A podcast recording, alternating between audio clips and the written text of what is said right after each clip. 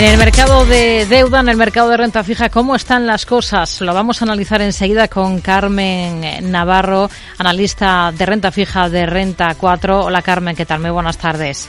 Buenas tardes, Rocío. Bueno, ¿qué ha sido lo más interesante? ¿Con qué se queda de esta primera sesión de la semana en un día en el que hemos visto, por ejemplo, cómo Alemania ha emitido deuda a seis meses con un volumen de 3.000 millones de, de euros? ¿Con qué se queda? Bueno, pues hoy la verdad es que hemos tenido un día bastante plano, ¿no? Si la volatilidad a la que nos tenía acostumbrado el mercado en los últimos meses. Eh, de hecho, hemos visto ligeros repuntes en las rentabilidades de deuda, pero tampoco han sido muy relevantes. Y algo de mejora por el lado corporativo. Por el, por el lado de nuevas emisiones que comentabas, pues hemos visto esa, esa emisión ¿no? de letras alemanas a seis meses que bueno ha pagado una TIR de cerca del 2,86 y ha estado sobresuscrita una como tres veces. Y también esta semana destacaríamos por el lado de deuda eh, la emisión que va a realizar la Comunidad de Madrid, que va a emitir un nuevo bono sostenible a 10 años. Y en el lado corporativo, bueno, pues hoy hemos tenido en el mercado primario y principalmente han sido las eh, emisiones de bonos como Enel o Unicaja y que han estado también con una notable bastante, o sea, con una demanda bastante notable. Hmm. Los inversores españoles comienzan a recuperar tímidamente su optimismo en la evolución del mercado. Lo dice el índice de confianza del inversor de JP Morgan Asset Management. Es una encuesta que destaca además la recuperación de la presencia en las carteras de la inversión en deuda como las letras del Tesoro una presencia que supera por primera vez la barrera del 10%. ¿Ustedes cómo están observando toda esta euforia compradora de letras? Pues sí, la verdad es que venimos observando desde hace semanas. De hecho, Renta 4 Banco está activa tanto en el mercado primario como secundario para que sus clientes puedan operar y comprar estas letras a través eh, nuestra y de una manera sencilla.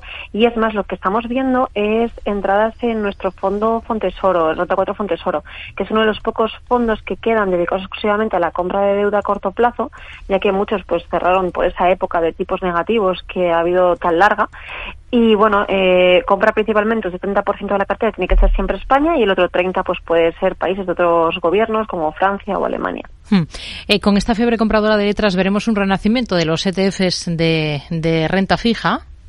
Justo, justo, como comentábamos en nuestro caso, en lugar de gestión pasiva es activa, pero tiene total sentido invertir en un fondo, ya no solo por las ventajas fiscales que tienen a la hora de invertir, eh, por el tema de la tributación, sino además porque, bueno, en nuestro caso que es un fondo de gestión activa, el equipo gestor pues cuenta con mucha experiencia y en este caso vamos a invertir los plazos más óptimos aprovechando las posibles incongruencias que aparecen en ocasiones en el mercado. Y por ponernos algún ejemplo, pues hoy mismo eh, hemos rotado la cartera, ese 30% que hablábamos que tiene renta 4 Fontes Oro, eh, que puede tener eh, de fuera, pues lo hemos rotado a letras francesas, ya que Francia, eh, con un rating crediticio mayor que, España, está pagando hoy más sus letras que España o, por ejemplo, la semana pasada, cuando empezó a cotizar la nueva letra de año, que era con vencimiento de febrero, pues pasó también lo mismo, que vimos como en la letra de enero, que era solo un mes menos, estaba pagando más, con lo cual también, bueno, pues rotamos la cartera y nos aprovechamos de ello. Hmm.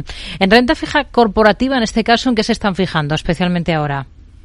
Pues en otros fondos que tienen eh, más, eh, bueno, que ofrecen más rentabilidad y que tienen otro tipo de cartera, estamos centrándonos sobre todo en cédulas hipotecarias, que al final son los activos bancarios más coletarizados de los bancos, ya que cuentan pues con las garantías extras, ¿no? De las hipotecas y de las deudas y que dentro de este rally de mercado que estamos viviendo en renta fija se han quedado algo más atrás y nos parece que no tiene, que no tiene mucho sentido que se hayan quedado atrás y que pueden tener menor volatilidad en nuestras carteras. Entonces estamos rodando una parte de cartera que tenía algo más de beta a ciertos activos. Hmm.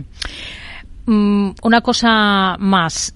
Los inversores globales ahora mismo están reduciendo tenencias de bonos del gobierno chino, que es una fuente constante de rendimientos seguros durante, o fue durante los años de, la pandemia los datos de la plataforma Bond Connect de China eh, apuntan a que, la que es además la principal vía para que los extranjeros inviertan en los mercados del continente, muestran, apuntan a que los extranjeros vendieron aproximadamente bonos por valor de más de 90.600 millones en el último ejercicio. No sé qué le parecen los datos. ¿Es lógico esta rotación porque ahora mismo están buscando mercados mucho más jugosos de lo que pueda ser China? Sí, al final esto es un tema de, exclusión y de oportunidad. eh, si tú tienes a Europa, a Estados Unidos pagando unas rentabilidades elevadas, obviamente no hace falta que vayas a emergentes, ¿no? Para conseguir esa tira. Entonces, bueno, ahora mismo lo que estamos viendo son los flujos de entrada en deuda y en bonos investment grade y algo ya en high yield eh, europeo y americano y posteriormente lo que pasará es que cuando el mercado llegue aquí se tranquilice o se seque más y las rentabilidades sean más bajas, pues volveremos a ver a los inversores buscando eh, ese plus de rentabilidad y en este caso pues volverá un poco la fiore a la parte de emergentes, pero ahora mismo es verdad que no que no tiene tanto sentido. Carmen García Navarro, analista de renta fija de Renta 4. Gracias por su análisis con nosotros. Muy buenas tardes. Muy buenas tardes, Rocío.